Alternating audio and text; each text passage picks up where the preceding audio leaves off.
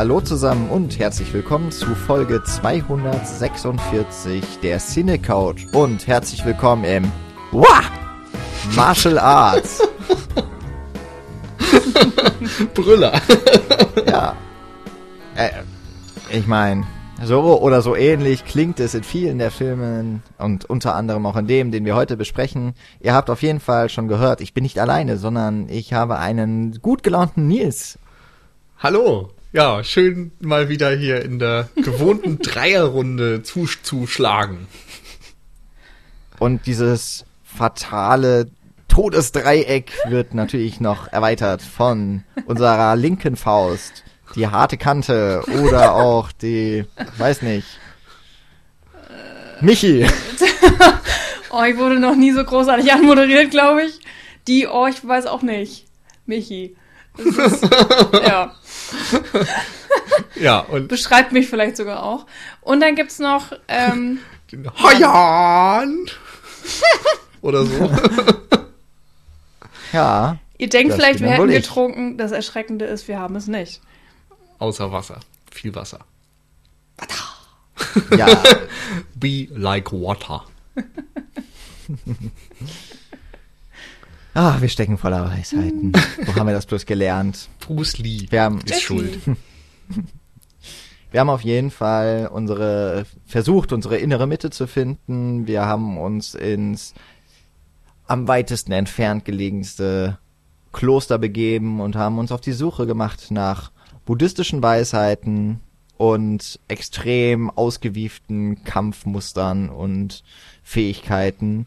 Wir sind durch jegliche Prüfungen geflogen und deswegen reden wir heute nur über den einen der ganz, ganz großen Filme seines Genres, des Kung-Fu-Films. Wir reden über die 36 Kammern der Shaolin von 1978, der mir ja noch jetzt sehr lange gar kein Begriff war, oder beziehungsweise der Titel war mir irgendwie schon bekannt. Dann habe ich den Film geguckt und danach gelesen, es ist einer der größten Kung-Fu-Filme aller Zeiten. und das war mir wirklich so nicht bewusst in dieser Tragweite. Nils, Du hast ich. diesen Film vorgeschlagen. Du hast den Film schon mehrfach gesehen. Ja. Was wusstest du da schon, was ich nicht wusste? Gute Frage. Ähm, also vorhin im Vorgespräch sind wir drauf gekommen, dass ich ihn jetzt zum dritten Mal gesehen habe. Äh, das erste Mal muss irgendwie aus diesen Fernsehzeiten resultieren. Also ähm, irgendwann, als ich noch die Fernsehzeitschrift, die TV-Spielfilm gewälzt habe und nachgeschaut habe, welche Filme dann vielleicht irgendwo im Programm sind, die man mal aufnehmen müsste und dann anschauen äh, sollte, da war auch die 36 Kammern der Shaolin dabei. Und irgendwie ist das so ein Titel, der, glaube ich, schon immer ähm, ja, ein Begriff für mich war. Also immer wenn es um irgendwie Kampfkunst ging und so weiter, war so dieses Shaolin-Mönch-Kloster-Ding äh, etwas, was ich damit verbunden habe. Und der Film gehörte, glaube ich, auch zu denen, die nicht gekürzt waren in Deutschland. Vielleicht auch deshalb so erfolgreich waren, wer weiß. ähm, aber natürlich auch äh, durch den Regisseur einerseits und durch den Hauptdarsteller an Tragweite gewonnen haben. Regisseur ist Lauka Löng, heißt er, glaube ich. Ähm, der unter anderem ähm, verschiedene Filme mit Jackie Chan auch gemacht hat und in der Hauptrolle ähm, spielt Gordon Liu, der unter anderem als Pai Mei dann in Kill Bill nochmal Bekanntheit erlangt hat und eben auch gerade mit Lau Ka Leung sehr viel ähm, Filme zusammen gemacht hat. Und ich glaube, die 36 Kammern der Shaolin war so deren gemeinsamer großer Durchbruch. Ähm, eben eine Produktion für Shaw Brothers in den 70ern, die so die Speerspitze des Kung-Fu-Films zu dieser Zeit noch waren. Und äh, ja, irgendwie ist der Film immer so ein bisschen bei mir geblieben. Ich habe den dann vor ein paar Jahren gesehen, als wir zum ersten Mal, glaube ich, diesen Martial Arts gemacht haben. Da muss man vielleicht auch nochmal zu sagen, was ist das überhaupt? Wie kommen wir da jetzt drauf? Ähm, das war eine Idee, glaube ich, im Zuge des Horror-Oktobers, so noch in den ersten ein, zwei Jahren, weil das dort gerade losging und Spaß gemacht hatte und man sich eben im Internet viel über die Filme ausgetauscht hat. Dann kam die Idee auf, was könnte man noch machen? Welche anderen Filmaktionen könnte man mit einem komischen Wortspiel in irgendeinen Monat ansiedeln? Und dann kam eben diese Idee auf Martial Arts, Martial Arts im März. Ein Monat lang viel Action, handgemachte Kung-Fu-Filme, Karate-Filme und so weiter zu gucken. Und irgendwie ist das leider gar nicht mal so gut aufgegangen. Ich glaube, äh, die Resonanz war nicht besonders groß, aber ich hänge dieser Idee immer noch nach, weil ich das eigentlich ganz schön finde, mal ähm, sich, also einerseits als Action-Afficionado mal die Wurzeln anzusehen. Und es sind eben Filme, die noch ähm, handgemacht wurden, wo die Action wirklich am Set so entstanden ist und du nicht irgendwie nur noch äh, riesen CGI-Monster siehst, die aufeinander prallen. Und dafür finde ich, ist, ist die 36 Kammern der Shaolin auch ein schönes Beispiel. Ja, außerdem, wir sind ja um keinen blöden Wortwitz verlegen und deswegen müssen wir dem Martial Arts. Warum haben wir ihn eigentlich nicht Martial Marts noch genannt? Also man hätte es ja noch weiter auf die Spitze Willst du es noch mehr erzwingen? ja, ich glaube, ich glaube, dass ja so ein Erfolg von einem äh, der Erfolg eines Themenmonats vor allem ganz stark damit zusammenhängt, wie unaussprechlich der Titel ist. Aber ich weiß nicht, vielleicht hat sich dann eben auch da, durch den Japanuary überschneidet sich glaube ich, auch so ein bisschen. Also es Ja, ist jetzt auch noch nicht ja so lange her, aber eben viele dieser, oder auch ein Großteil von ähm, Kampfsportfilmen, würde ich jetzt mal so im Allgemeinen, der, der Samurai-Film könnte man ja auch noch zu den Mhm. Martial Arts dazuzählen. Dann hat man natürlich auch so gewisse Überschneidungspunkte von äh, mit dem Japanuary. Also vielleicht ähm, ist ja auch die 36 Kammern der Shaolin ein Film gewesen, der bei einigen auf dem Zettel stand. Aber wobei, ja, Japan war es ja nicht. Jetzt. Genau. Ah. Okay, ich habe mich selber ertappt, aber schön, dass, ich's, schön, dass ich den Gedankengang mit euch lieben Hörern teile. Aber vielleicht gibt es auch so ein bisschen einen Überdruss an diesen Themenmonaten, wenn man den Japanuary hat, dann den February, den ich Ja, übrigens aber auch ganz ich glaube, schlimm das war noch finde. äh, am Anfang. Ich glaube, vielleicht waren wir auch nur Mm, zu ja. früh. Ja, kann auch Der sein. Martial Arts war schon da, bevor es cool war. Aber zum Beispiel der O-Western ist auch nie so richtig. Der. Old dann. Oder das. Und wir machen es trotzdem. Ja, So. Weil wir true sind. Wir halten den Wurzeln. March, äh, March äh, Larz. Oh Gott, das, Das ist, ist, äh, das, es geht dabei einfach um diesen Ehrenkodex, den man als äh, Kämpfer und als Kung-Fu-Veteran haben muss. es geht um Treue, es geht um Zusammenhalt mit seinen Idealen und man lässt um den Geduld. Martial Arts nicht einfach fallen.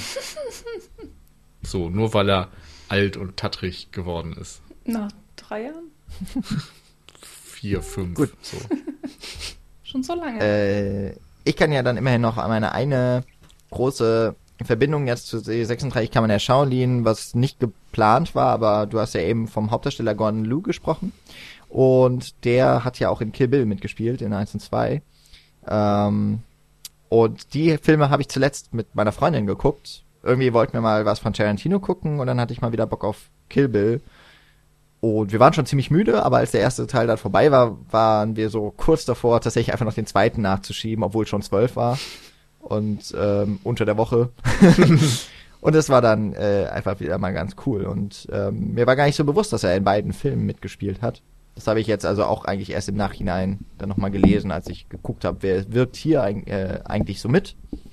Und ja, das ist ja jetzt eigentlich so sein Durchbruch gewesen. Mhm. Und sicherlich einer der Filme, die eben auch dann zum Beispiel für Quentin Tarantino eine ganz große Bedeutung hatten. Ja, auf jeden Fall, genau. Spielt ja, glaube ich, im ersten Teil diesen Johnny Moe und im Mhm, zweiten genau. Pai Mei. Was natürlich die Rolle ist, an die man sich da eher erinnert und die auch am ehesten so mit seinen damaligen Rollen vergleichbar ist. Auch dort geht es ja um diese Schüler-Lehrer-Beziehung. Genau, ja. Wollen wir zu dem äh, Film kommen Ja. aus dem Jahr 1978? Sehr gerne. In aller, in aller Umschweife. Vielleicht das noch einmal so kurz vorweg, du hast schon genannt, die Shaw Brothers Studios haben diesen Film produziert. Das ist ein, äh, man könnte sagen, altehrwürdiges Studio, also schon in den 50er Jahren gegründet, also war jetzt auch zu dieser Zeit schon ziemlich lange mit dabei. Ähm, hat, glaube ich, den Hongkong-Film ziemlich stark geprägt, auch das, was nach außen sichtbar wurde.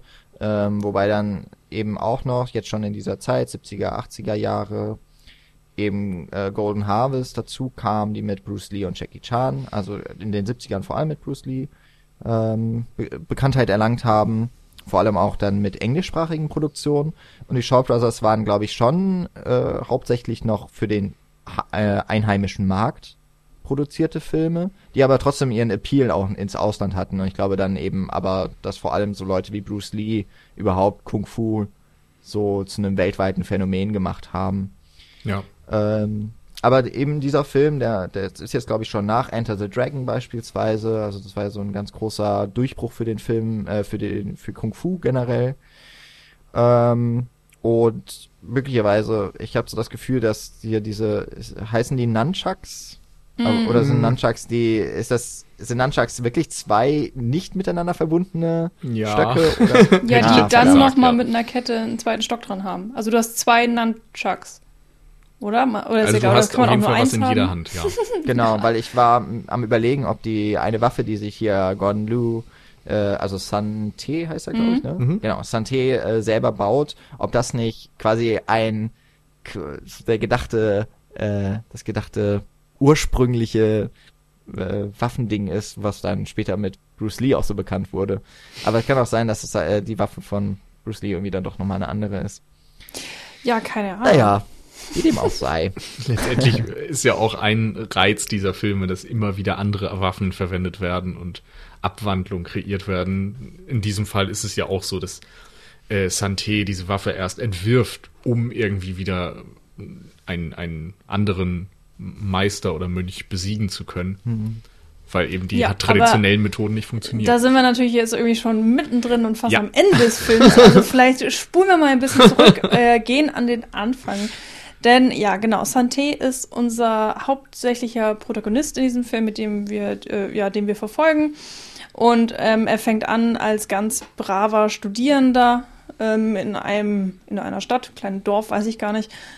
Ähm, und es herrschen politisch schwierige Umstände. Irgendwie sind Tataren an der Macht und er schließt sich einer Rebellenorganisation an. Ähm, mit seinem Lehrer zusammen wollen sie etwas dagegen tun, gegen die Ungerechtigkeit, die sie auch äh, selber in ihrer eigenen Stadt mitbekommen.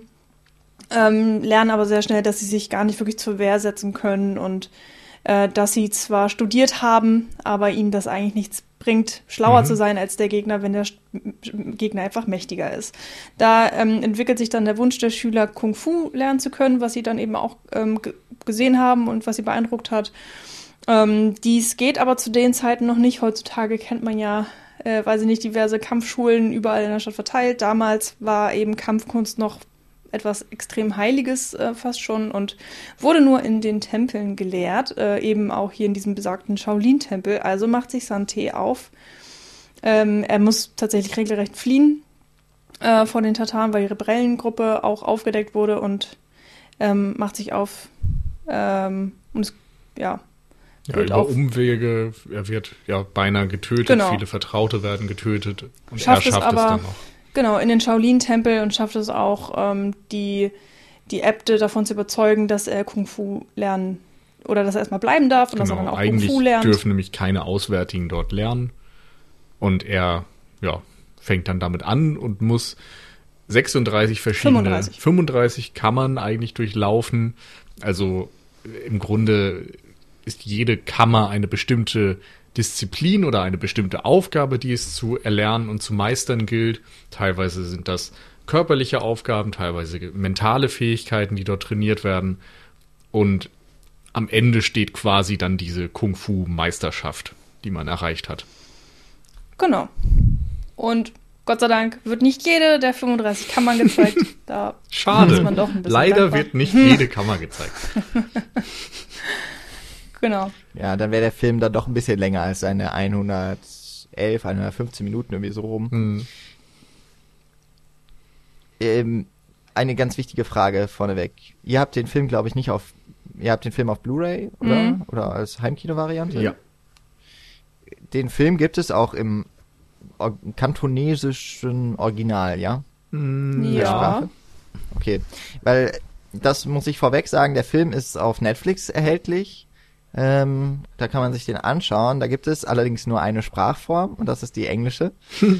Das heißt, das ist äh, nur eine, ja, eben synchronisierte Fassung. Und es ist aber also es hat auf jeden Fall so einen asiatisch-chinesisch, äh, amerikanischen Dialekt. und ich hatte den Film dann mit dem englischen Untertitel angefangen, bis ich nach drei oder vier Minuten aufgeben musste, den so zu gucken, weil das, was übersetzt ist im Untertitel, ist nicht das, was übersetzt wurde für die Synchronisation. Mhm. Ich habe dann, ich habe es mir dann damit erleichtert, äh, den deutschen Untertitel einzuschalten, der ganz offensichtlich die gleiche Übersetzung ist aus der wahrscheinlich kantonesischen wie auch im englischen Untertitel. Aber immerhin habe ich da nicht zwei Sachen auf Englisch gelesen und gehört, die auf jeden Fall nicht übereinander gingen. Ähm, es kann also durchaus sein, dass ich ein paar Sachen jetzt Mhm. inhaltlich auch dann eben verfälscht, Ja, weil ich habe dann schon lachen. eher versucht, das, das Also, zu, äh, äh, zu hören. Ja, wir Unser- haben dazu auch noch eine Ja, Geschichte. genau. Unser Plan war nämlich Ah. auch, den im ja, schön auf Blu-ray in Original mit was weiß Ja. ich deutschen oder englischen Untertiteln zu gucken. Die deutsche Blu-ray, muss man dazu sagen, ähm, beinhaltet alle drei Filme, die gesamte Trilogie auf einer Disc, was ja schon relativ unüblich ist eigentlich. Ähm, ja, und dann haben wir den angemacht. Ja, und dann war er so wunderschön chinesisch und es kamen keine Untertitel dazu. Und wir dann so, oh, das ist jetzt aber ein bisschen blöd, machen wir mal die Untertitel an, stellen fest, es gibt keine Untertitel. Ja, wer braucht das auch? Ja, und gut, dann muss man den halt gezwungenermaßen auf Deutsch gucken. Haben Also, wir den auf Deutsch geguckt. ja, das war auch Ah. ein bisschen uncool, ehrlich gesagt. Und ähm, es ist die neue Synchronisation. Es gibt irgendwie noch eine alte, ja, ich will auch gar nicht wissen, wie die war, weil die neue Synchro war ja schon echt nicht gut. Also, Ja, ich weiß nicht, ob man sagen kann, die ist nicht gut. Also das Problem bei diesen kantonesischen Sprachfassungen ist eben sehr oft, und das weiß ich jetzt mittlerweile ja sogar aus eigener Erfahrung, ähm, sie reden halt mit sehr vielen Pausen, die keinen Sinn ergeben. so in etwa. Ja, also ähm, Mandarin und Kantonesisch ähm, können offensichtlich in viel, viel, viel weniger Silben viel mehr Inhalt reinpacken, als das im Deutschen möglich Ja, und sie haben ist. einfach eine andere Sprachmelodie auch. Das auch, aber es ist schon so. Also, ey, ich habe ja ähm, im letzten Jahr ähm, mit bei Brotherhood of Blades 2 bei der Synchronisation mitgearbeitet und da hast du teilweise so Schlüsselmomente, irgendwelche Passagen, wo es dann episch wird und irgendjemand über ein Schlachtfeld blickt und sagt, was da passiert ist. Und du musst da eigentlich so, einen- so einen ganz bedeutsamen Monolog äh, irgendwie in fünf Silben reinkriegen. Das geht einfach nicht. das ist nicht zu machen. Du musst entweder dann äh, versuchen, die Bedeutung zusammenzustreichen oder du musst äh, auf Lippensynchronität äh, keine Rücksicht nehmen. Und hier ist es eben auch so, dass dann im Deutschen die Sätze sehr abgehackt sind und so. Aber es ist die Frage, ob man das der Synchro per se zum Vorwurf machen kann. Ich will Nee. jetzt gar nicht sagen, dass sie perfekt ist oder dass sie sehr gut ist oder sowas, aber es ist halt verdammt schwierig. Ja, das ist es auch. Also ich meine, ich war ja auch ähm, beteiligt bei der Synchronisation indischer äh, Filme und Serien und das ist ähnlich schwierig. Also ich meine, klar, die Inder reden anders, aber äh, machen auch sehr merkwürdige Pausen oder reden in einem Fluss und du und dieses wild gestikulieren und naja, also es passt einfach überhaupt nicht zum deutschen Sprachgebrauch auch und zum ähm, ja, zu unseren Emotionen, die wir auch sprachlich ausdrücken, da sind auch die Inder einfach komplett anders, die Chinesen auch. Ähm, und es macht einfach keinen Spaß. Aber trotzdem, finde ich, hast du hier halt nicht so tolle Sprecher und das Dialogbuch hätte auch echt irgendwie besser sein dürfen. Und naja, aber man gewöhnt sich ja auch irgendwie einigermaßen schnell dran. Und ähm, dann haben wir es ja auch mit einem Martial Arts Film zu tun, wo dann auch sehr viele Passagen sind, wo gar nicht geredet wird. Und da war ich auch sehr froh, dass in diesen Effekt, ähm, äh, Sprachsachen. Also wenn es dann darum geht, doll auszuatmen oder man macht eben diese Geräusche beim Kampf. So, Hm. ich will die jetzt nicht nachmachen. ähm, Oh. Die wurden dann Gott sei Habe ich Dank. doch am Anfang schon. Ja, genau. Das, was Jan gemacht hat. Also die haben sie Gott sei Dank halt nicht synchronisiert, sondern die sind dann halt im Original geblieben und äh, wie das ja auch meistens eigentlich so ist. Und das, ja, das war dann schon irgendwie ganz okay und dann hat ja auch auf eine gewisse Art so ein bisschen so Ja. einen alten Charme. Lustig auch. ist auch, dass es so ein paar Bonus-Dokus auf dieser Blu-ray gibt und da ist es dann so, dass ich glaube, es sind drei äh, Videos theoretisch oder drei kurze Dokumentationen. Die erste ist auf Englisch und mit originalen Zitaten, die dann teilweise auf Kantonesisch oder Mandarin eingewoben werden und eben auch nicht untertitelt werden. Und davon gibt es quasi zwei Videos und das dritte ist dann das gleiche wie das erste, aber jetzt mit einem deutschen Sprecher und deutschen Untertiteln drin. Also ich weiß nicht so genau, wer das konzipiert hat und wer sich das überlegt hat. Ich kann die Blu-ray nicht unbedingt weiterempfehlen, aber naja. Man konnte zumindest diesen Film sehen. Okay. Also, obwohl der Film doch so einen großen Bekanntheitsgrad hat und offensichtlich ja auch es deutsche Veröffentlichungen gibt, so die wohl ganz perfekte Art, diesen Film dann eben zu schauen, haben wir noch nicht gefunden. Können wir euch also hiermit nicht liefern. Äh, ich will aber nicht sagen, dass es jetzt, nicht, also es war ein bisschen befremdlich, den so auf Netflix zu gucken, weil ich eben auch wusste, dass es äh, Hongkong Kung Fu Filme vor allem gibt, die es dann so ähnlich wie ja auch die die Italo Western beispielsweise, die dann ja trotzdem auf Englisch synchronisiert wurden und nur so erschienen sind. Mhm. Ähm, deswegen habe ich mich erst damit abgefunden, aber dann hatte mich den mit dem Untertitel wirklich äh, stark rausgebracht. Ähm, vielleicht so ähnlich wie wenn man, keine Ahnung, einen, einen holländischen Film im Originalton guckt als Deutscher. Das mm. ist einfach ein bisschen komisch, wenn man so einiges raushören kann. Mm. Aber ihr habt schon richtig gesagt, äh, wir haben es ja hier mit einem Martial Arts Film zu tun, einem Kung Fu Film, in dem die Handlung eher auch eher, würde ich mal sagen, zweckmäßig ist, die Dialoge äh, sich eher zurückhalten und darum, wo es, also es geht ja eigentlich dann doch eher um die Zuschaustellung der äh, Fertigkeiten, vor allem eben auch der physischen Fertigkeiten mhm. der Schauspieler und der äh, Kämpfer. Wobei man auch wieder sagen muss, dass der Film für einen Martial Arts Film und für einen Kung Fu Film dieser Zeit ähm, relativ deutlich Stellung bezieht in gewissen politischen Dingen. Es geht ja um mhm. eine Besatzung. Es geht darum, dass das Volk sich gegen diese feindliche Besatzung eigentlich zur Wehr setzen möchte und nicht die Möglichkeiten hat. Ähm, also sind da schon irgendwie politische Untertöne drin und es geht natürlich dann auch darum, wie Kung Fu letztendlich von dieser ähm, sehr begrenzt eingesetzten, nur von Mönchen erlernten ähm, Kampfkunst zu einem ja, Massen wirksamen äh, Massenphänomen werden konnte. Genau, ein Sport des Volkes, eben auch ein ein, ja, ein Volkssport im wahrsten Sinne des Wortes, der von der breiten Masse gelernt werden konnte, um dann irgendwie auch ja, für, für Selbstverteidigung und so weiter eingesetzt werden zu können. Also insofern klar, vordergründig sehr einfach und auf den Punkt erzählt, ohne viel Schnickschnack, aber eben dann doch ein bisschen mehr dahinter als jetzt vielleicht ein, weiß ich nicht, manch andere Filme vielleicht aus dieser Ära. Ja, das stimmt. Also das ist mir auch aufgefallen, vor allem diese politischen Töne fand ich überraschend prominent in diesem Film, weil sich ja eigentlich recht typisch, würde ich schon sagen, eine Rachegeschichte sich herausbildet. Mhm. Was ja häufig der Antrieb für einen jungen Helden ist. Also die bekannte Welt wird ja auch aus den Fugen geworfen. Und in dem Fall ja auch wieder, dass seine Familie und seine Freunde und hm. sein Lehrer. erster Mentor so ja. mehr oder weniger, sie werden alle äh, getötet, hingerichtet.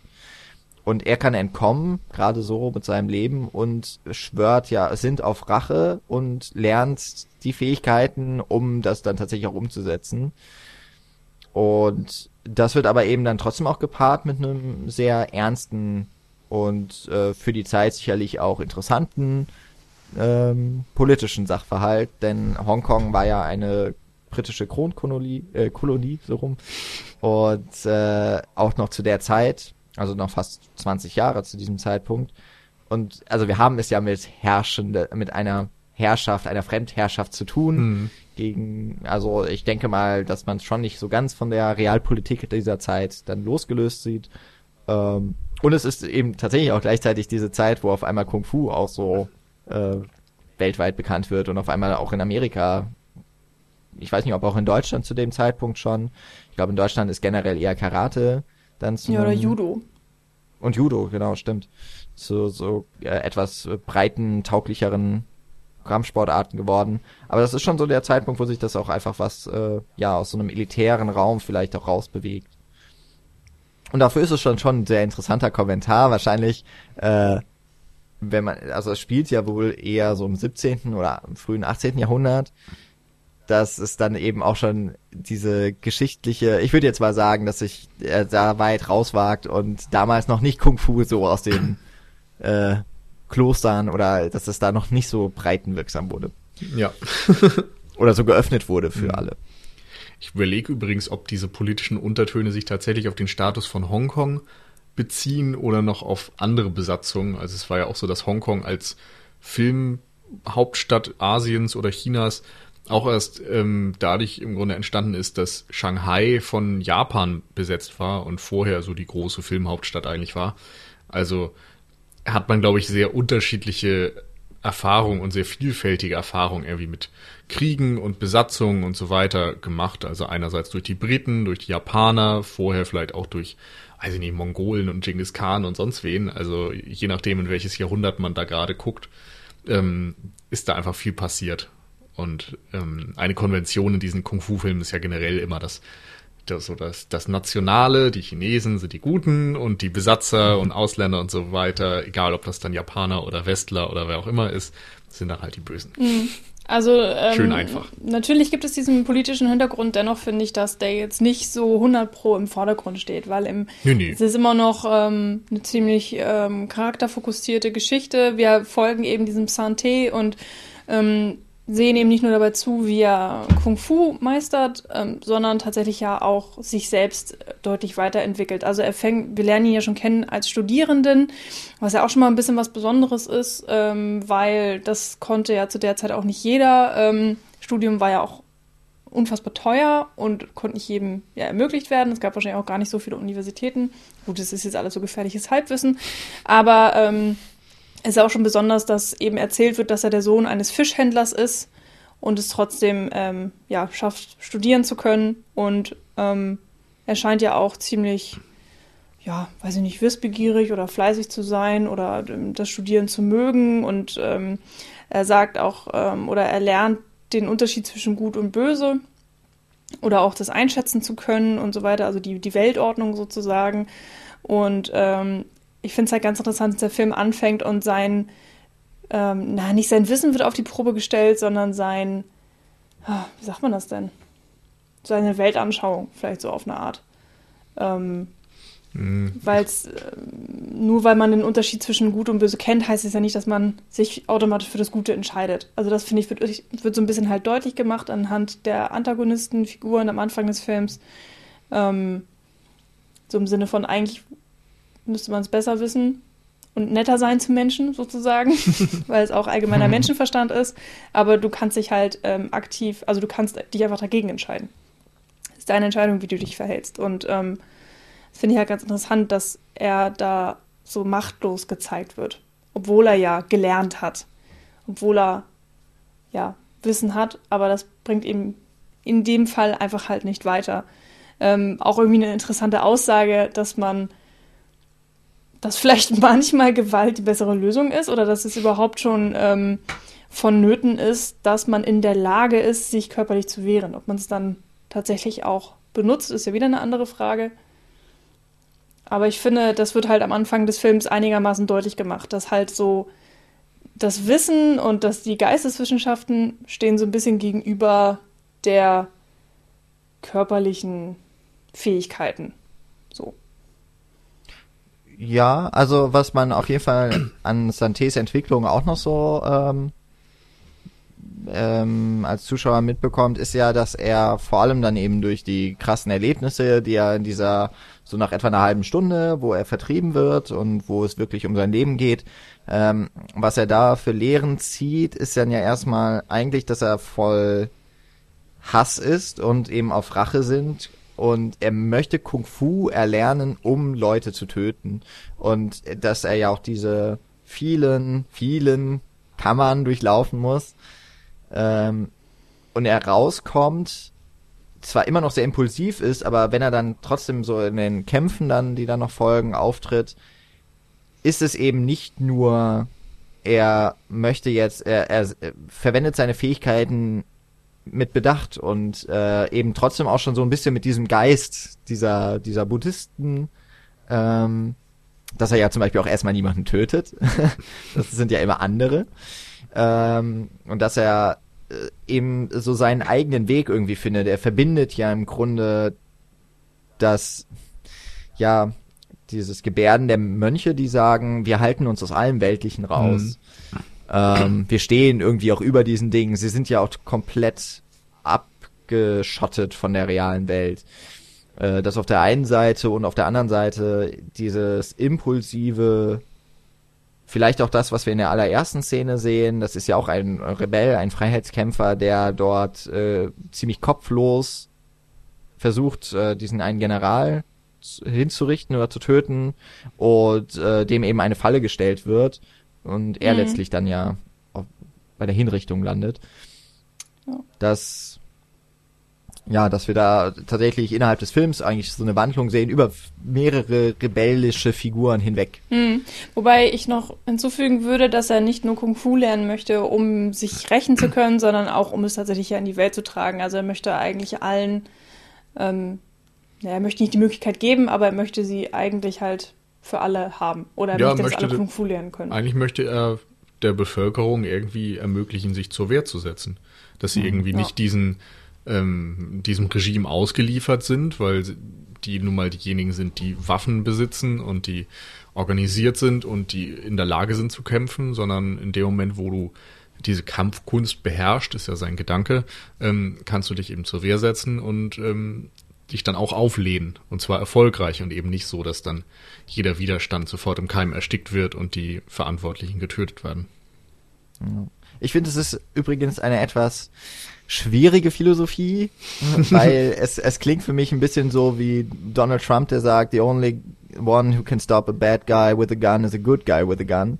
Also ne, mhm. gibt den Leuten ihre Waffen, damit sie sich zur Wehr setzen können, aber natürlich wird es missbraucht und so es hat, finde ich, so ein bisschen was von diesem, von diesem amerikanischen Denken. Ja, ja es ist halt ein sehr extremes Denken. Also, okay, wenn das eine Ende des Spektrums nicht funktioniert, dann müssen wir ans genau andere Ende des Spektrums gehen. Und das stößt natürlich so ein bisschen sauer auf, ist aber für den Film halt einfach extrem zweckdienlich, würde ich mal sagen. Ja, und ähm, dann geht es eben auch gerade bei dieser Lehre darum, ähm, sich auch mental zu stärken und diese Aus Ausgewogenheit irgendwie im Kopf auch zu bekommen. Also du hast ja gerade eben schon gesagt, dass Santé am Anfang einfach auf Rache sind und das ist alles, was ihn antreibt.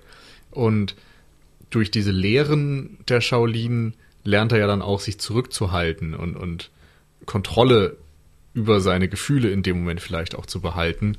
Und ähm, ich glaube, der Regisseur hat dann auch an verschiedenen Stellen gesagt, dass er eben versucht, moralische Filme zu machen, wo es dann irgendwie nicht nur darum geht, einfach die, die Gegner und die Feinde zu töten, sondern ähm, wenn du, ich glaube, da hat irgendwie sinngemäß gesagt, wenn du sie tötest, dann lernen sie nichts. Aber wenn du sie zwar besiegst, aber am Leben lässt und so weiter, dann lernen sie etwas draus. Dann, dann besiegst du irgendwie nicht nur den, den Körper, sondern auch den Geist oder sowas in mhm. der Richtung. Und das ist quasi seine Philosophie so ein bisschen, die in diesem Film dann auch mitschwingt ist die Frage, ob man das jetzt so viel besser findet, aber zumindest geht es irgendwie darum, dass eben nicht nur die Waffengewalt oder die, die körperliche Gewalt gelehrt wird, sondern auch ähm, ja, die, die geistige Reife dazu. Das merkt man ja auch bei Santé ganz deutlich. Also wir, du hast es ja auch schon eigentlich so angesprochen, Jan, wie er dann sich auch im, im Laufe des Films ähm, weiterentwickelt und immer vor so kleine Hürden gestellt wird. Und Anfang ist er, am Anfang ist er noch so wie so ein ungezähmter junger Stier, der sozusagen mit gespitzten Hörnern drauf zurennt, anstatt halt vielleicht erstmal zu überlegen, ja, wie bewältige ich denn die Aufgabe am allerbesten. Also das wird ja auch ganz deutlich gemacht mit ähm, der ersten die ihm gestellt wird, beziehungsweise wenn er dann ähm, gesagt bekommt, ja, du darfst anfangen, sagt er, okay, was ist denn die schwerste, was ist denn die höchste, die beste? Ja, dann hat er natürlich die höchste Kammer, also ich denke mal 35 dann. Ja, dann fange ich da an. so, okay.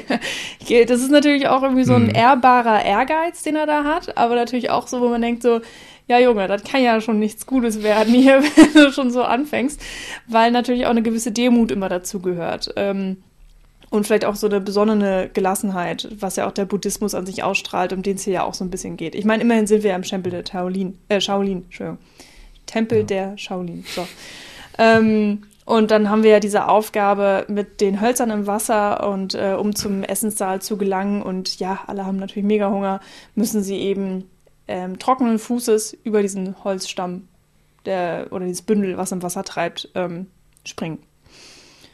Ja, klingt einfach, ist es nicht. Und natürlich scheitert er unfassbar und hat dann aber eben so großen Ehrgeiz ähm, und einen so großen Willen, das tatsächlich zu meistern, dass er auch bereit ist, tatsächlich alles dafür zu tun. Also das finde ich auch ähm, ganz interessant, dass er ist zwar irgendwie wie so ein ungezähmter junger Stier, aber er ist nicht sich schade genug sozusagen zu erkennen, dass er Fehler macht und dass er mhm. sich ändern muss.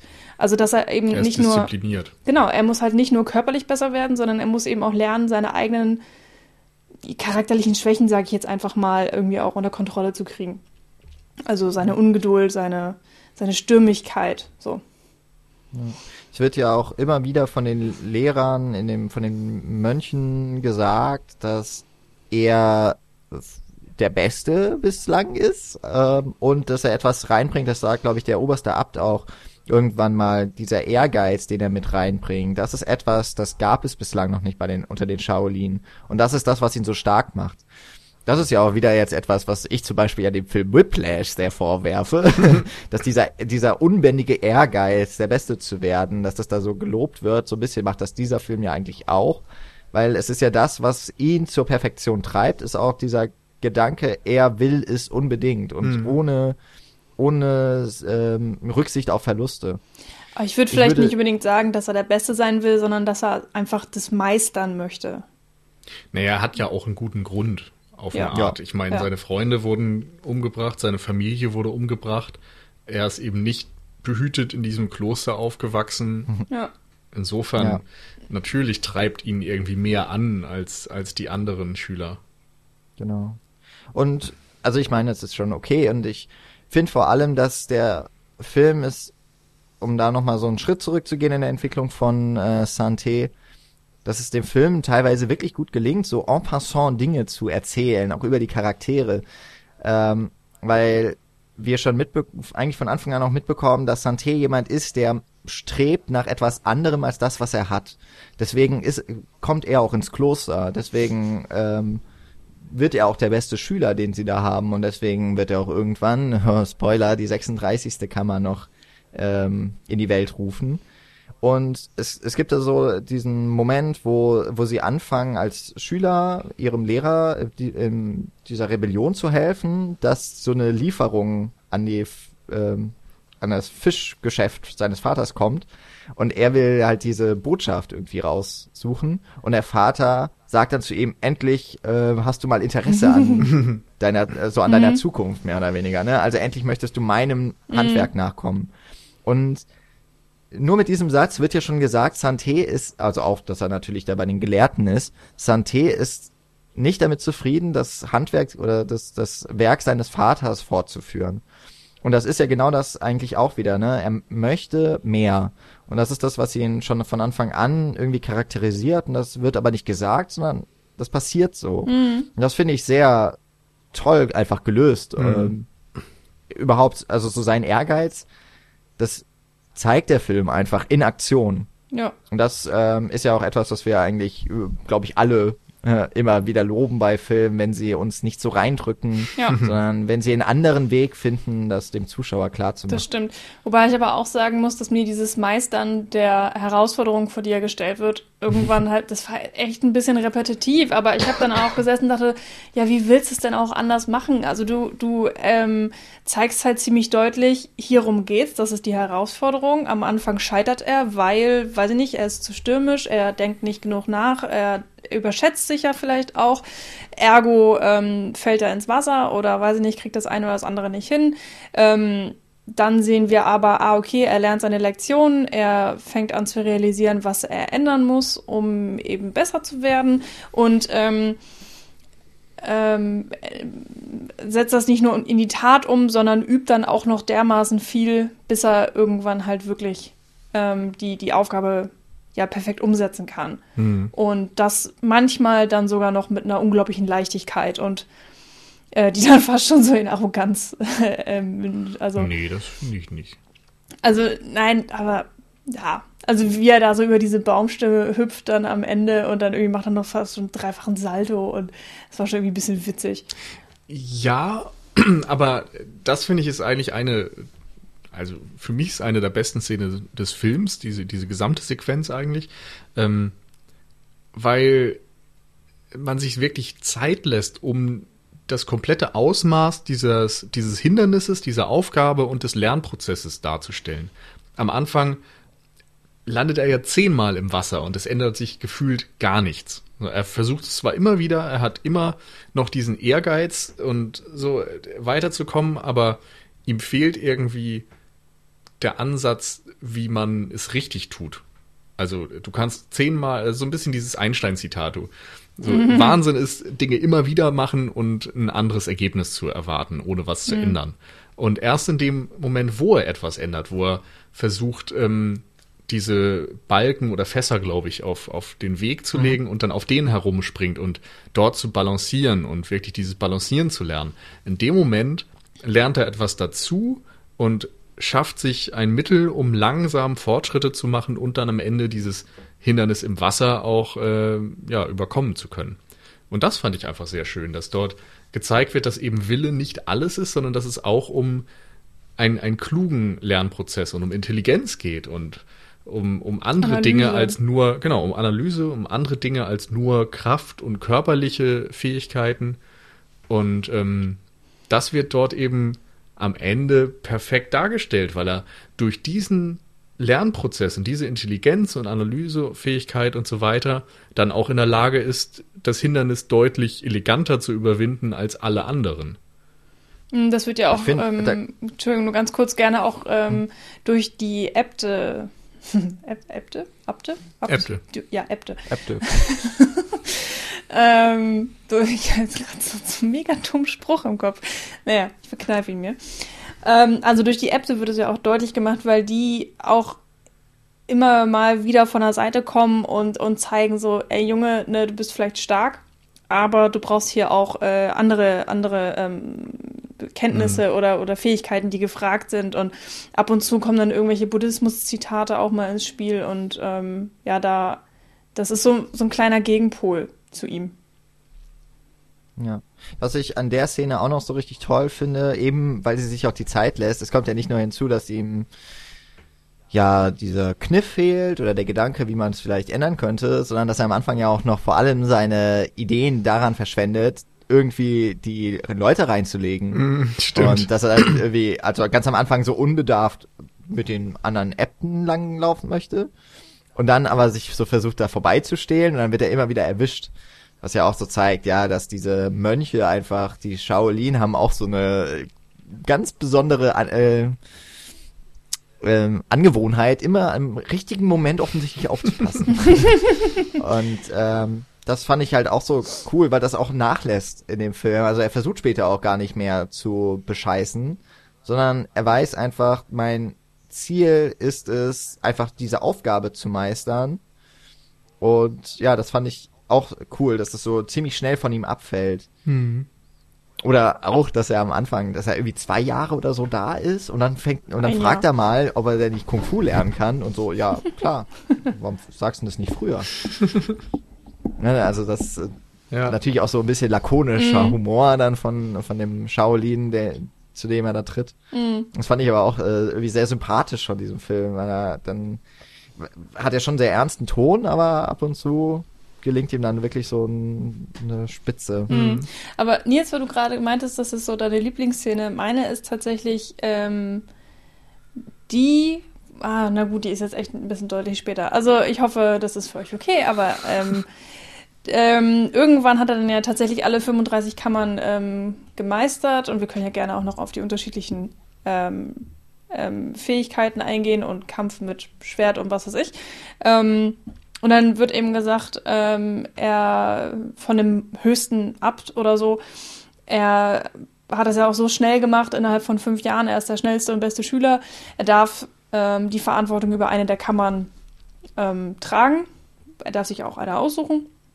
Und dann sagt aber einer der anderen hohen Äbte, ähm, der, der, der Abt der Gerechtigkeit, oder wie hm. hieß er noch? Irgendwie der Mönch der Gerechtigkeit. Ja, wie der Abt des Re der, oder Aufseher des Rechts oder so. in Ordnung.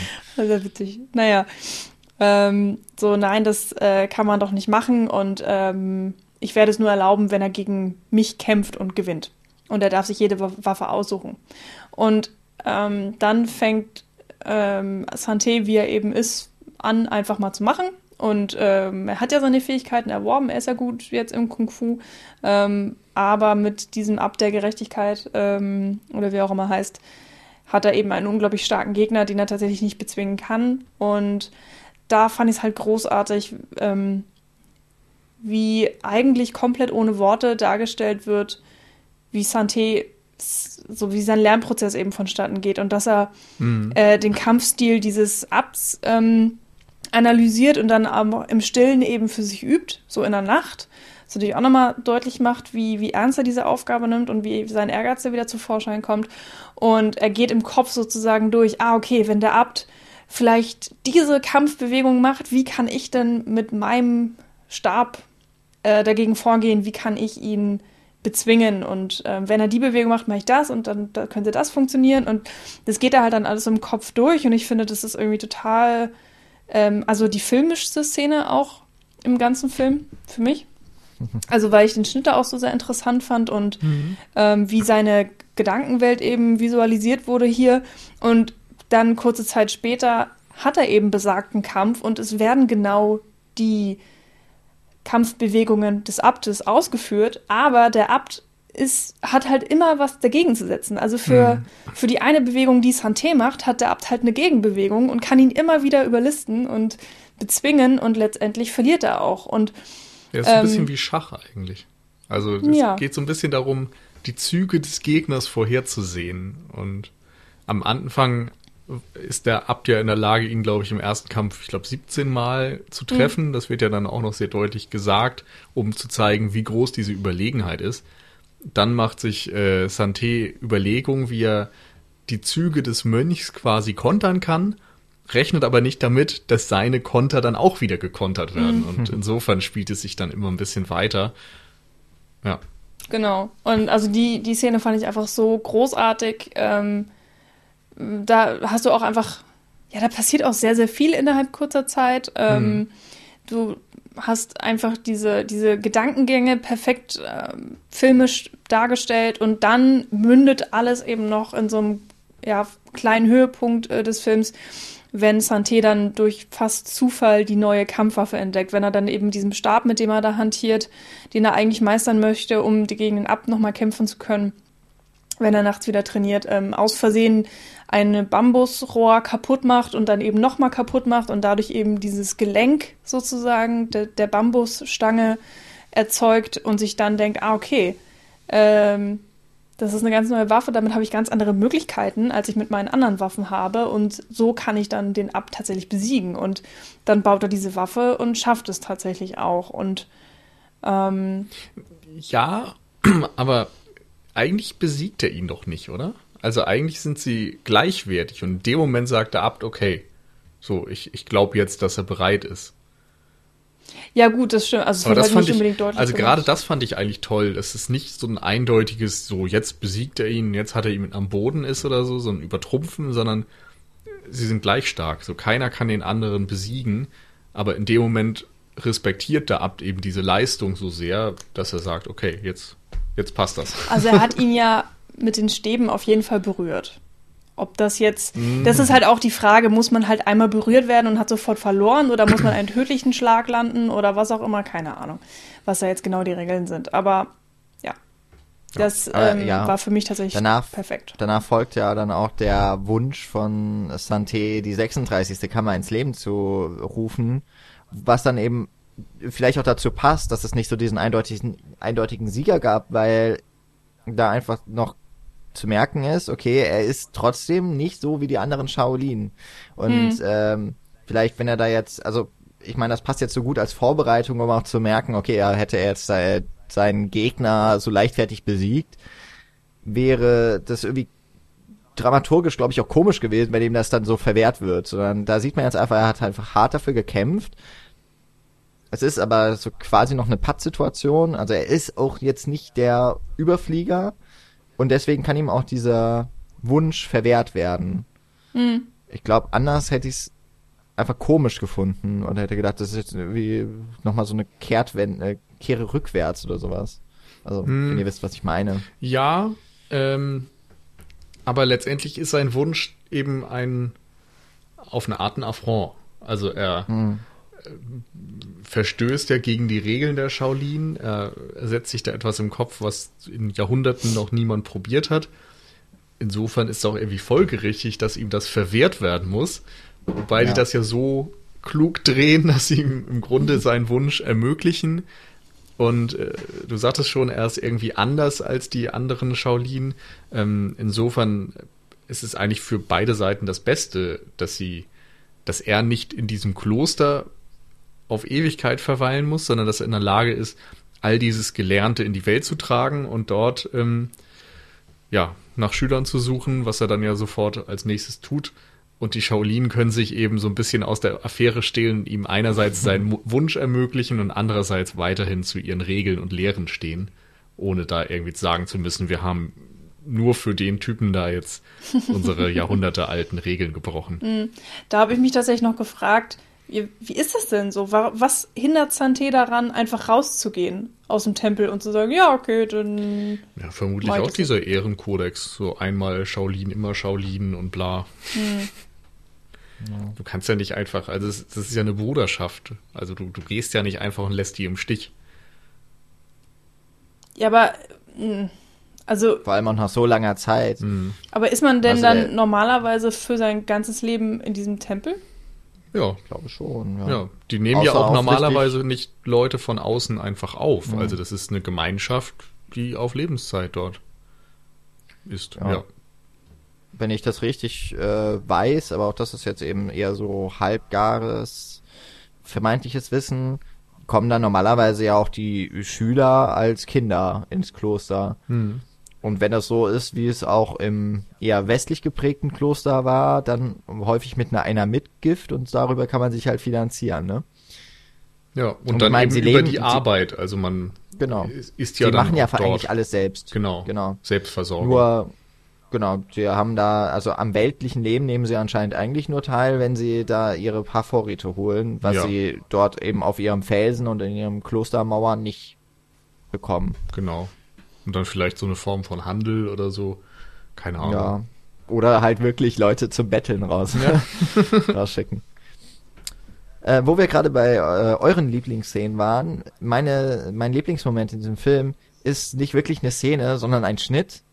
Und das ist ganz am Anfang. Es ist eben nach dieser Eröffnungssequenz, äh, wo es so in, in medias res startet mhm. und eben dieser äh, Versuch, dieses versuchte Attentat auf den General, ich glaube es ist General Yin, aber vielleicht war es auch Tian.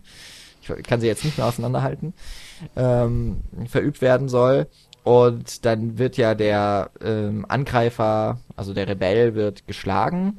Und dann gibt es einen Schnitt und eine Frau ist ganz ähm, Schreit. ist ganz in äh, Aufruhr und klingelt eine Glocke und dann sagt sie, der Lehrer kommt, der Lehrer kommt.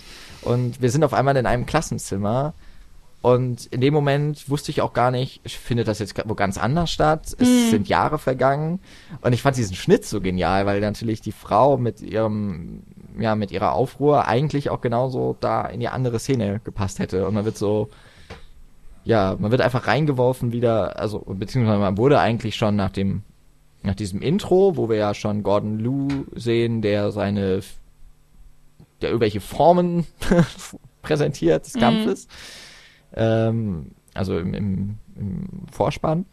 Dann wird man ja eigentlich reingeworfen in diese mhm. eine Szene und man wird quasi auch wieder rausgeworfen und dann in die richtige Geschichte. Ja. Ich finde übrigens die Opening Credits auch echt cool. Wie er dort im, im Wasser steht und das Wasser schlägt und so, das hat schon was. Ja, auch schon so mit Zeitlupe. Ja. Ja, also es ist auf jeden Fall sehr ästhetisch gemacht. Ich hätte jetzt nicht das Gefühl, dass es sowas vorwegnimmt. Am Anfang habe ich auch noch gedacht, okay, also man sieht aber stark, dass das jetzt ja einfach so ein Studio ist. Da hätte mhm. man sich doch, hätte man die Kamera nicht so hinstellen können, dass man dann zumindest nicht die, die Ränder vom Boden oder von die Ecken und Kanten und so sieht. Aber okay, also das war ja auch einfach. Ja, das ist eher war, wie so ein Bond-Vorspann, würde ich sagen. Es geht da irgendwie ja, um. ohne die Frauen. ja, genau. Also so wie man bei Bond dann eben die, die Frauen hat und irgendwelche gewissen Motive, die drin vorkommen und mal dann irgendwie die, die Waffe und so weiter, ist es hier eben, dass schon mal ein paar ästhetische Kung-Fu-Bilder vorweggenommen mm. werden, um dich ein bisschen auf diese Stimmung vorzubereiten. Ja, und da sind wir ja eigentlich auch bei der Essenz des Ganzen, weil ähm, darum geht es auch. Also du, du sollst eben auch diese Kampfkunst äh, sehen. Also wir ver verbringen ja auch sehr viel Zeit des Films, nicht nur Santé dabei zuzusehen, wie er die Kampfkunst erlernt, sondern wie er sie eben auch ausübt. Ähm, am Ende des Films natürlich dann gegen tatsächliche Gegner und mhm. auch um sich zu verteidigen, beziehungsweise um ähm, sich dann vielleicht auch so ein bisschen zu rächen. Aber das rückt ja so ein bisschen in den Hintergrund. Aber auch, ja, wenn er eben im Shaolin-Tempel selbst ist, wird einfach sehr viel gekämpft. Also natürlich auch um ihn herum. Es gibt mhm. ja natürlich auch andere Schüler neben ihm. Und das ist natürlich ähm, so auch der, der, der große Appeal dieses Films, weil du hast halt nicht irgendwelche Fuzis, die da mal ein bisschen in der Luft rumhampeln, sondern du hast eigentlich jede Menge extrem gut ausgebildete Kämpfer oder eben mhm. ja Schauspieler, Kämpfer, alles in einem. Und ähm, natürlich hier unseren Gordon als Hauptakteur, mhm. der wirklich auch ähm, weiß, was er tut. Und das sieht man halt. Das sieht man in jedem Moment. Das sieht man vor allen Dingen auch weil die Kamera ja einigermaßen still ist und ziemlich ähm, lange Einstellungen hat, also lang im Sinne von sechs, sieben Sekunden.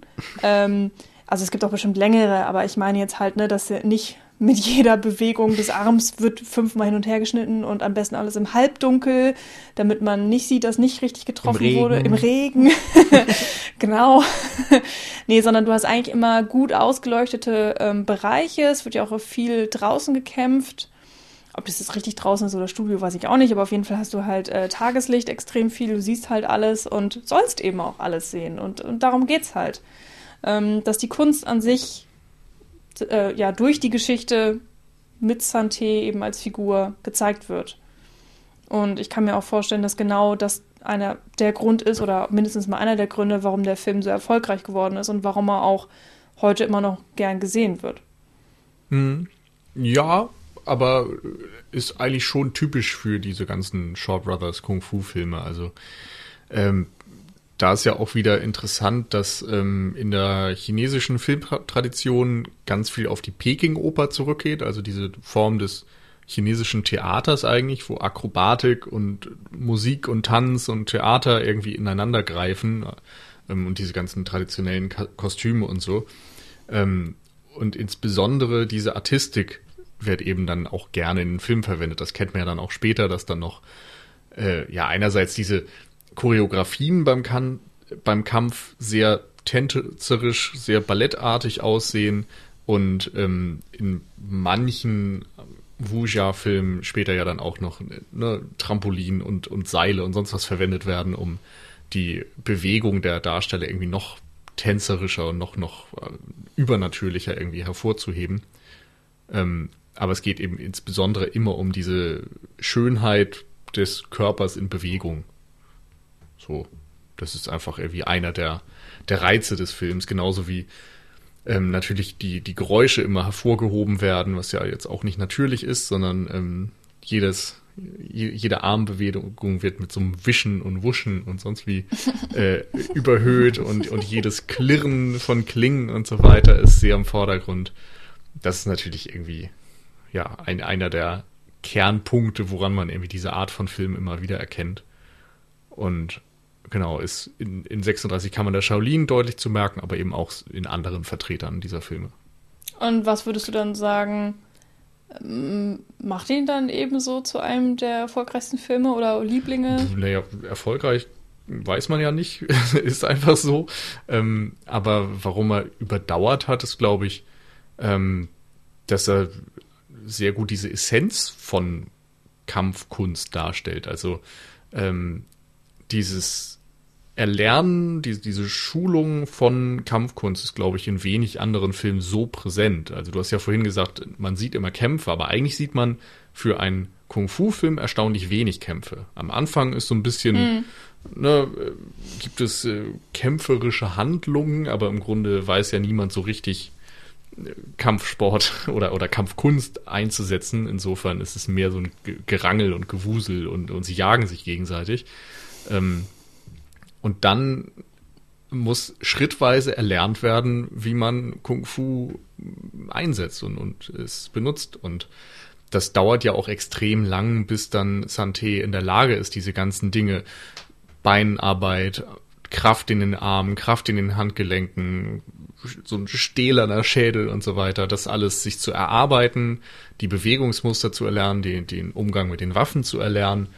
Und erst am Ende gibt es im Kampf gegen den anderen Abt ein Highlight und ähm, dann, als er das Kloster verlässt, das ist eben auch nochmal eine ganz wichtige Szene, finde ich, wo er ähm, dann diese, ja, was sind das, die, die, die, der General und seine Handlanger oder so, als er die bekämpft, ähm, weil da finde ich dann auch sehr schön, dass viele von den Dingen, die er erlernt hat, hier nochmal aufgegriffen werden. So wie er sich bewegt, wie er teilweise mit äh, nur aus dem Handgelenk ähm, auf den Gegner einschlägt und, und der Schmerzen erleidet und offensichtlich selbst diese Techniken überhaupt nicht beherrscht. Also da ist so eine riesen Diskrepanz zwischen den ersten 15 Minuten des Films oder der ersten halbe Stunde und dann dem Finale des Films, weil ähm, Santé aus dieser völlig unterlegenen Position hin zu einem völlig überlegenen Kämpfer wird.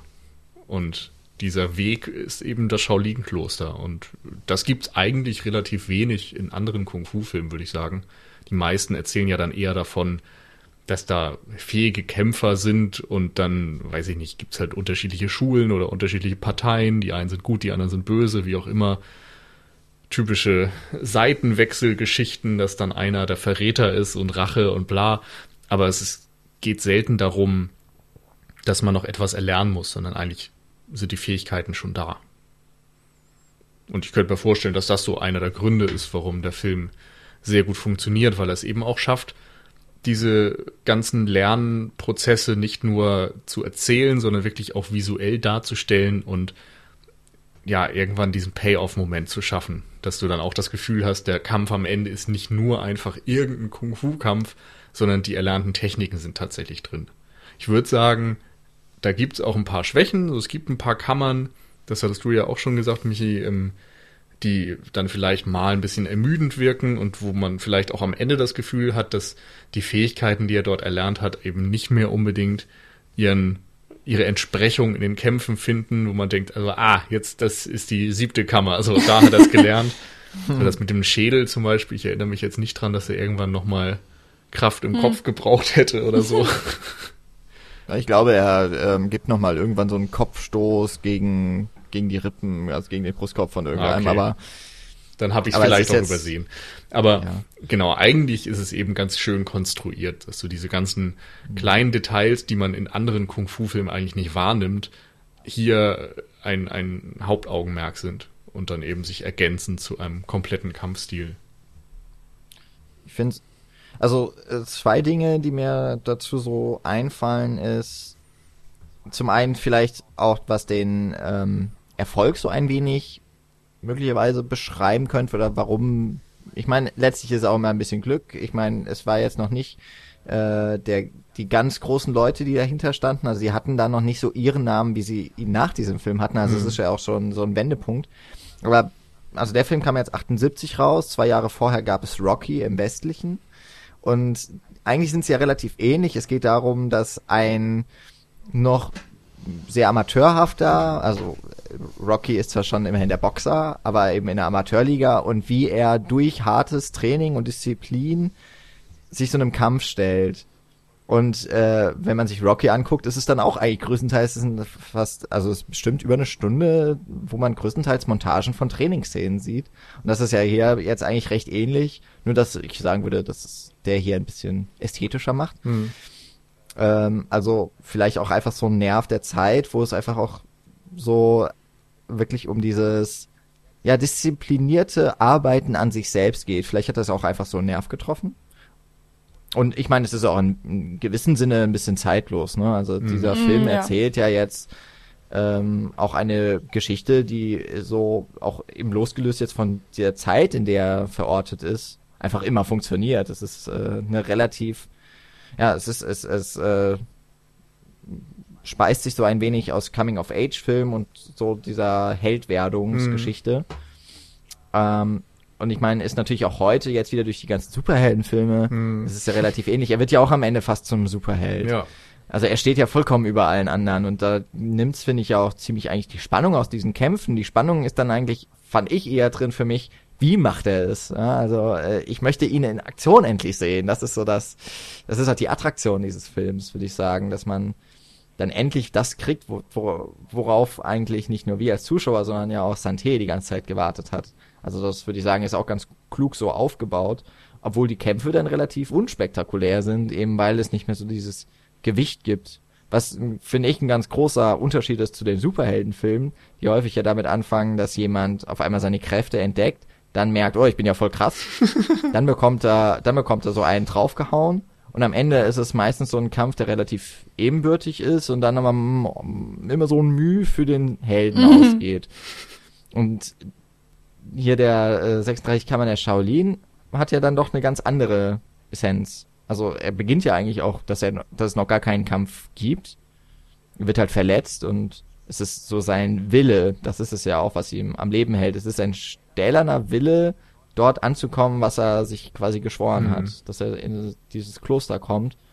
Und das ist aber auch das, was ihn letztlich dazu bringt, dieser große Kämpfer ja. zu werden. Ist maximal noch so The Dark Knight Rises im Brunnenschacht. Ja, genau, aber nicht so, aber nicht so erbärmlich schlecht umgesetzt. Ja, ja, genau. Also mit gebrochenem Rückgrat darum kräuchen und sich irgendwie überlege, ich muss ja noch, doch noch mal rauskommen. Verdammt. ja.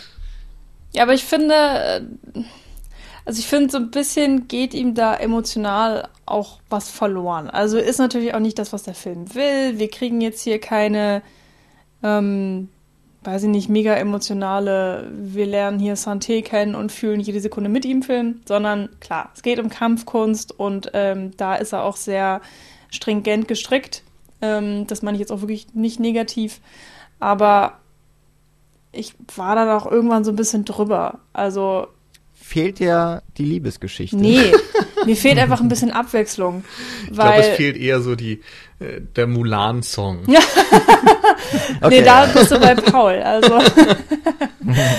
Liebe Grüße nee, aber an das, der Stelle. Also ist mir jetzt auch nochmal so aufgefallen, das ist ja wirklich ein Film, da gibt's überhaupt eine Frau? Ja, die, ja ganz die, am Anfang die, da. Oh. Die, die, ja, ja, genau, die ich genannt habe.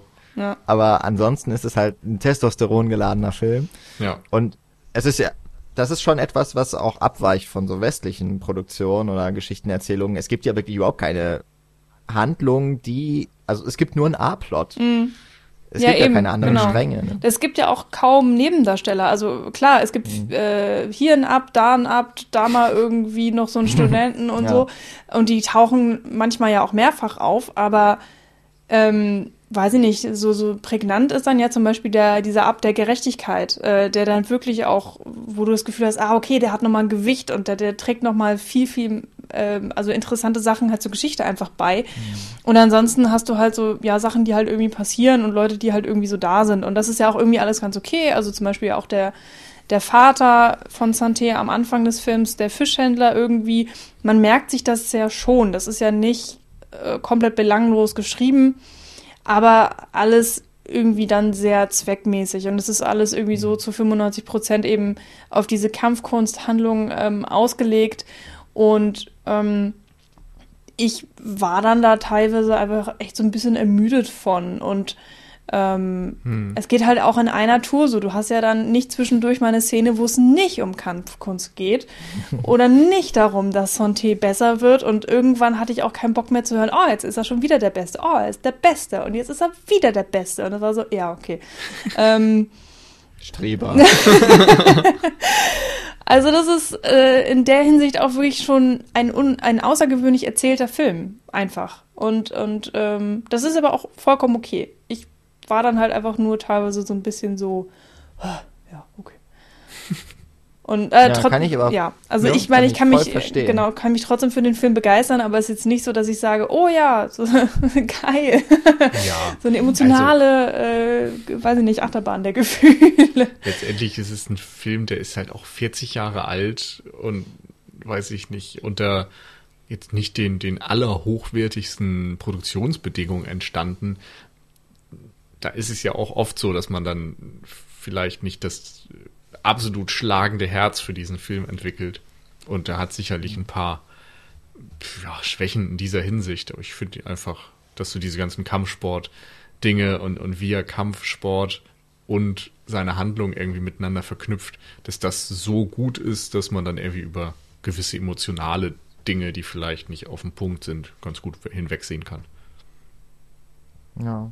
Also ich war auch, glaube ich, jetzt ähm, ist schwierig zu beschreiben. Ich habe ähm, während des Schauens habe ich zum einen natürlich auch ein bisschen mit der Synchro und so gekämpft, aber ich glaube, das hat auch so ein bisschen was schon am, am ersten Schauen gezogen, also nach unten gezogen.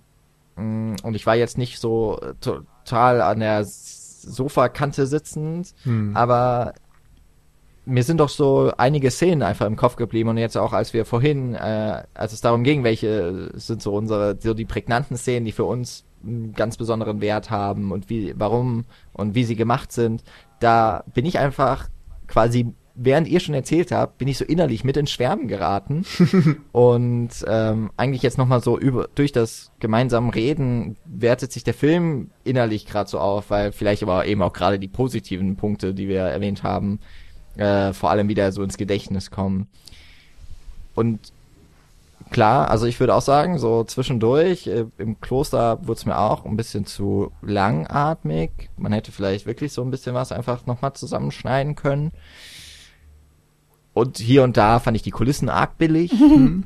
Teilweise aber zum Beispiel dieser letzte Kampf da auf diesem, auf dieser Weide, auf diesem Hügel, das sah halt wunderschön aus und ich glaube, das war auch in, also in Natur gedreht. Mhm draußen irgendwo. Ähm, aber ansonsten hat man einfach sehr häufig gemerkt, wie es einfach, also dass es halt so Pappmaché-Bauten sind. Mhm. Und, mhm. ja, oder, oder auch die meine, Waffen. Das, das hat auch seinen so. Charme irgendwie.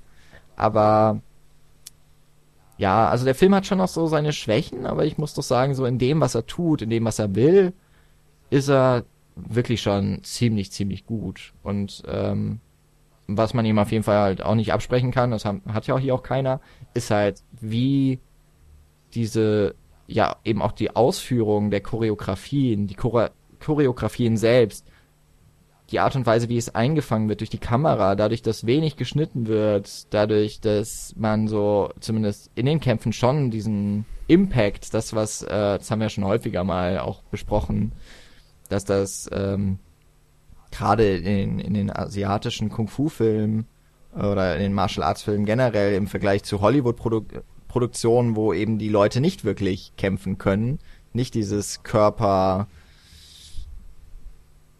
Bewusstsein, diese Körperspannung haben, wie diese ähm, eben ausgebildeten Kämpfer und Schauspieler, dass das doch nochmal so einen deutlichen Unterschied macht. Und bei dem Film habe ich es wirklich stark gemerkt. Also, dass, dass einfach die Kämpfe zu Attraktionen wurden.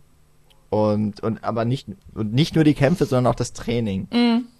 Und dass das damit immer so kleinere Höhepunkte waren, von denen ich jetzt zum Beispiel diese Kammer da mit den Reflexen der Augen, die war halt ein bisschen ruhiger und ein bisschen langweiliger. Ähm, aber dann natürlich alles, was mit Waffen irgendwie zu tun hatte, war, sah einfach auch cool aus. Mhm, dahingehend gibt es ja auch im Verlauf des Films einfach sehr viel Abwechslung. Also mhm. du hast schon, die, die Aufgaben an sich sind ja alle schon sehr unterschiedlich, auch wenn ich der Meinung bin, dass sie alle gefühlt auf die gleiche Art und Weise gelöst werden. Also man da schon so eine Art Wiederholung irgendwie so ein bisschen hat mhm. und repetitiv, ja, anderes Wort für Wiederholung.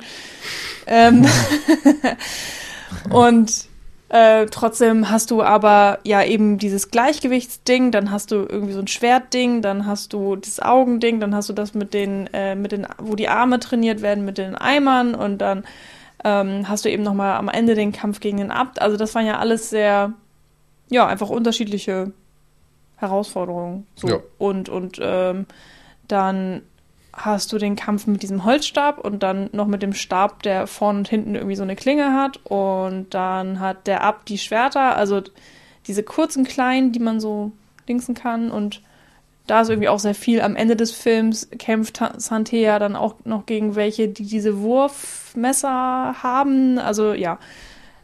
Dann gibt es natürlich den ganz hm. klassischen Faustkampf so. Also das ist echt, boah, haben sie schon einfach sehr, sehr viel mit reingebracht. Ja, guter Film. Deswegen, ja, genau. Deswegen, also das hat mir wirklich einfach doch auch so im Nachhinein nochmal richtig gut gefallen und ähm, ich bin ja ja auch noch nicht so bewandert. Hm. Insofern, ich, mir fehlen wahrscheinlich auch so ein paar Vergleichsmomente, also deswegen kann ich auch keine keine wirkliches Fazit darunter ziehen, warum das jetzt als einer der großartigsten und wichtigsten und Kultfilme im, des, des Genres zählt kann nur sagen, dass er mir auf jeden Fall gut gefallen hat und auf jeden Fall jetzt nicht die Lust genommen hat, mindestens noch einen Kung Fu oder sonstig gelager gelagerten Martial Arts Film mit euch in diesem Monat oder im nächsten Monat äh, zu gucken und zu besprechen. Ähm, weil ich doch merke, das ist äh, so in dafür ist dieser Themenmonat nämlich dann doch wieder gut, dass man sich dann einfach doch mal die Zeit nimmt und mal über den Tellerrand schaut, weil das ist halt wirklich überhaupt nicht mein Genre. Eigentlich.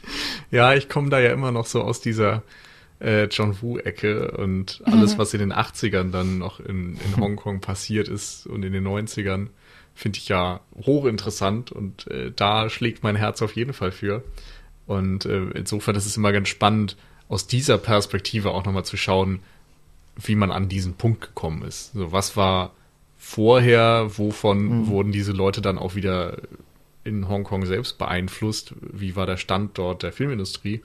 Und ja, das ist einfach spannend, sich damit nochmal auseinanderzusetzen, dann auch zu sehen, welchen Weg die einen oder anderen dort nochmal gegangen sind. Also Gordon Liu, wie gesagt, dann irgendwann später mal in Kill Bill zu sehen und ähm, äh, ich vergesse immer den Namen, Lauka Löng, oder? Wie ist ja, das? Ja. Wenn er Lauka. so ausgesprochen wird. Ja, wenn er so ausgesprochen wird, ich weiß es tatsächlich auch nicht. ähm, der dann eben auch später noch mit ähm, Jackie Chan Drunken Master gemacht hat, 94, mhm. oder äh, den wunderbaren äh, Lethal Weapon Abklatsch äh, Tiger on the Beat. Also, also den müssen wir eigentlich auch nochmal irgendwann besprechen. Ja, da auch eine kleine Anekdote. ähm, wir haben nämlich auch die Jackie Chan Box.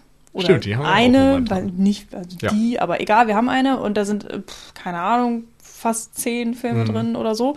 Und da haben wir dann auch, ähm, nachdem wir Police Story geguckt haben, mal angefangen, chronologisch die Dinger durchzugucken. Und da muss ich auch gestehen, habe ich mich so ein paar echt durchgequält. Also da sind auch Filme dabei. Das, da hat auch Jackie Chan ganz zehn Minuten drin. Das ist immer auch sehr komisch. Und warum erwähnst du das jetzt? Naja, weil, weil ich das. Zusammenhang? Naja, ähm, ich finde diesen Unterschied halt auch so interessant. Also, weil teilweise sind die auch aus einer na, ich weiß nicht, wie alt jetzt die ältesten Jackie Chan-Filme sind, wie die wir in der Box haben da, aber. Hm, alles 80er. Äh, 80er so, ne? Ja. Aber ähm, die sind ja auch so ein ganz, die haben ja ganz andere Filme, die wollen ja einfach Spaß machen. Da hast du ja einfach äh, Martial Arts Kampfszenen drin, einfach weil Martial Arts dann eben die Attraktion ist, aber da geht es ja eben nicht um diese Kunst in irgendeiner Form, sondern es geht halt um Kampf und lustige Faustkämpfe, die irgendwie spektakulär aussehen und mhm. Leute, die durch die Luft fliegen und abgefahrene Jackie Chan Stunts mit dem Auto auch mal oft mal noch und so. Ähm, und irgendwie fand ich es halt auch mal gut, so einen besonnenen Film zu sehen, wo halt mhm. halt nicht irgendwie fünf Doofköppe irgendwie rumlaufen und nur Schwachsinn labern. Ja. Also ja, wir hatten da jetzt gerade so echt zwei, drei diese Twinkle Twinkle-Filme, ja, ja, die, die waren Stars. echt übel. Also ja, kann ich niemandem empfehlen. Es ist, es ist halt eine Reaktion. Es ist ganz spannend eigentlich, wenn man Hongkong in den 60er, 70ern anguckt, dass eben die Shaw Brothers-Filme sehr ähm, ja noch traditionell waren, eben auch vor allem Geschichten aus der Vergangenheit, aus anderen Jahrhunderten erzählt haben und dann so diese Ehrenkodex-Geschichten drin hatten und das klassische Wuja, wo es dann darum geht, dass ein Held irgendwie sich ja so Robin Hood-mäßig für für die äh, armen für die arme Bevölkerung und so weiter einsetzt, äh, auch vergleichbar wiederum mit dem, was in Japan mit den Samurai-Filmen äh, passiert ist und so weiter. Und dann gab es eigentlich verschiedene Entwicklungen, in die es gegangen ist. Es gab einerseits mit Chang Che einen Regisseur, der sehr äh, ja, maskuline Filme gemacht hat, wo es dann irgendwie einerseits in diese Körperinszenierung ging, nackte, eingeölte Oberkörper und äh, harte Gewalt und so dieses Bruderschaftsdenken, was dort thematisiert wurde. Ähm, was dann später eben auch im 80er Jahre Action-Kino sehr verbreitet geworden ist. Andererseits hattest du mit King Hu einen Regisseur, der so diese ähm, schwebenden Kämpfe und, und durch die Luft fliegen und so weiter und dieses ästhetische, übernatürliche sehr ähm, nochmal nach vorne gebracht hat und ähm, gleichzeitig so philosophische Aspekte auch dann in seinen Filmen drin hatte. Und dann eben Bruce Lee, der nochmal so diesen Star-Kult und, und das Martialische dieser Kampf, Kampfkunstfilme irgendwie auf den Punkt gebracht hat. Bei ihm geht es dann eben auch mehr um, um, weiß ich nicht, also um, um diese Kampfkunst. Da ging es vor allem um den Personenkult. Ja, wirklich. genau, aber eben bei seinen Kämpfen auch darum, dass er ja weniger rumspielt, sondern mhm. knallhart, da ist ein Gegner, so, und dann Der schlägt er zu und dann ist er weg. Ja, so, genau, da wird nicht Jackie Chan. Ja. ja, das wird eben auch nicht äh, drei Minuten lang hin und her gekämpft, wie jetzt in einem 36 mhm. Kammern der Shaolin, wo sich zwei Gegner ebenbürtig sind, sondern Bruce Lee, der knallt die halt weg. Punkt. und der ist dann auch nicht blutüberströmt und äh, verwundet und kämpft dann trotzdem weiter, ganz heroisch, wie das bei Chang-Chi dann der Fall wäre. Und insofern sind da immer so unterschiedliche Entwicklungen drin. Und als Reaktion darauf kam im Grunde diese Comedy-Welle und dann auch die Idee, das alles in die Jetztzeit zu übersetzen, eben keine traditionellen Filme mehr zu machen, sondern zeitgenössische Kung-Fu-Filme. Und dadurch, dass es keine Kampfsportschulen mehr in dem Sinne in, in diesen, ne, wo es um Ehre geht und so weiter und wo die Schüler nichts anderes tun, als Kung Fu zu lernen, die gibt es dann eben nicht mehr. Insofern musste man dann irgendwie ein anderes Mittel ähm, sich überlegen, um diese Filme zu zählen. Und dann hast du einerseits diese Schusswaffenfilme von John Woo und Konsorten und andererseits eben die Slapstick-Comedy eines Jackie Chan. Ja. Oder halt Crouching Tiger, Hidden Dragon, der dann das Ganze wirklich in, in den Westen bringt. Genau, natürlich dann nochmal deutlich später, aber ja, genau. und dann auch mit, mit vielen Verweisen Richtung mhm. King Hu. Aber mhm. genau. Ja. Für mich macht das halt irgendwie auch so die Mischung aus dieser Filme. Also, dass man das Gefühl hat, je nachdem, in welcher Stimmung man ist, kann man sich halt genau den Martial Arts Film rauspicken. Also, ich habe jetzt äh, mhm. äh, so ein bisschen im Vorgespräch auch gemeint, ich habe halt Bock, auch mal wieder diesen, so diese Wuja-Filme zu sehen, wo dann wirklich Leute an Seilen irgendwie meterweit durch die Gegend fliegen und so. Weil das sind ja auch, das ist halt eine ganz besondere Art von Film. Also da muss man auch so ein bisschen Bock drauf haben. Ansonsten sitzt du da denkst du, was machen die, was denn das für ein Scheiß? Wieso, das können die doch überhaupt gar nicht. Die springen da rum und die nehmen sich alle so ernst und so, mhm. was für ein Quatsch. Aber also, Spider-Man ist okay. Ja, aber ne. Sieht man ja auch die Seile. Also du, du kannst halt äh, dir aber auch ähm, diese extrem ernsthaften Filme raussuchen, wo es dann wirklich so knallhart um, um Ehre und ich, ich kämpfe jetzt hier irgendwie für mein Vaterland oder was weiß ich, ne? Und oder dann, ja, so Jackie Chan Rumdödel-Quatsch. Äh, mit durch die Wand springen und so. Also das ist irgendwie, ist halt schon ganz cool, dass man wirklich hm. ähm, für, je nachdem, in welcher Laune man gerade ist, ähm, findet man eigentlich einen Film für sich und ähm, es ist irgendwie immer, ja, halt auch einfach sehr filmisch. Also ja. schon, ja, ganz witzig. Macht irgendwie Spaß. ist auch nochmal was anderes als wirklich so westliche Actionfilme. Also das ist, klar, ja. man kann natürlich sagen, ja, Action ist Action und, und äh, Kampfszenen sind Kampfszenen, aber irgendwie finde ich, herrscht da doch nochmal so ja, schon ein deutlich spürbarer Unterschied. Ja. Nehmen wir das doch als quasi so Ausblick du hast, äh, hast jetzt wunderbar gesagt, es gibt in diesem Genre, wenn man das wirklich als Genrebezeichnung nehmen kann, Martial Arts Film, gibt es so viele verschiedene Varianten, dass wir mit Sicherheit sagen können, dass der nächste Podcast zu einem Martial Arts Film, also in zwei Wochen, sich zwar mit Martial Arts auseinandersetzt, aber wir auf jeden Fall eine vollkommen andere Richtung einschlagen werden. Und ob das jetzt die wild umherfliegenden Kämpfer sind, mit nahezu magischen Kräften, ob es äh, totales Slapstick wird oder die One-Man-Show, das ähm, lassen wir mal auch noch ganz bewusst ein wenig oder sogar ein anderes Land, wer weiß. Wer weiß, genau. Also es ist einfach ein reichhaltiger Fundus und äh, natürlich können wir das nicht in einer kompletten Übersicht in erst recht nicht in zwei Folgen darbieten, aber es wird, wird spannend. Ja. Wird ein Knaller. Hoffen. Wenn was anderes sagt, kriegt eine Schelle. Genau, schicken wir Bruce Lee vorbei. Als Leiche. ähm, ja, insofern, wir hoffen, ihr hattet Spaß mit dieser Folge. Wir hoffen auch, ihr macht mit beim Martial Arts und twittert fleißig unter dem Hashtag. Ihr ähm, findet diese und alle 255 vorherigen Folgen der Cinecouch auf cinecouch.net findet uns bei Facebook und Twitter unter Cinecouch und natürlich auch auf iTunes und weiteren einschlägigen Podcatchern, wo wir uns wie immer über Bewertungen und äh, Kommentare freuen. Und wir hoffen, bald wieder von euch zu hören. Und ihr hört sicherlich bald von uns. Wenn ihr wollt. Bis dahin. Ciao. Tschüss.